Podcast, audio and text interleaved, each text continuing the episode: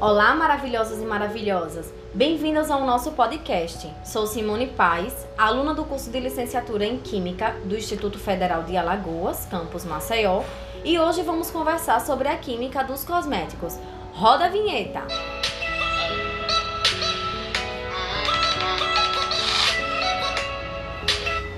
Na conversa de hoje, teremos uma participante especial, nossa querida Isabela, que vai tirar suas dúvidas sobre a química dos cosméticos. Tudo bem, Isabela, com você? Tudo bem, Simone. É um prazer participar do podcast e esclarecer algumas dúvidas sobre esse tema, já que a parte de cosmético desperta, desperta bastante interesse na mulher. E uma dúvida que surgiu é que qual a composição química dos cosméticos? Olhe bem, nós sabemos que os cosméticos, assim, dentro dos cosméticos existe uma grande variedade. Nós temos perfumes, cremes, pós, batons, shampoos, dentre outros. E eles vão variar de acordo com as suas funções. Nós sabemos que o perfume, qual é a função do perfume? É exalar o aroma em nosso corpo.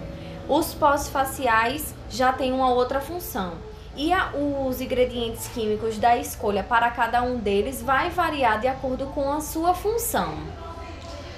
Uh, e qual a importância da química orgânica na cosmetologia? Então, a química orgânica ela tem um papel fundamental, porque a maioria dos produtos utilizados ela apresenta em sua formulação uma predominância desses compostos orgânicos. Além do mais, eles devem ser compatíveis com as moléculas orgânicas do corpo humano. Então, tanto a presença do, dos compostos orgânicos é quem fazem com que a função de cada cosmético é, ocorra, como também a compatibilidade com o nosso organismo, já que nosso organismo tem a presença também dessas, é, desses compostos orgânicos para que eles interajam.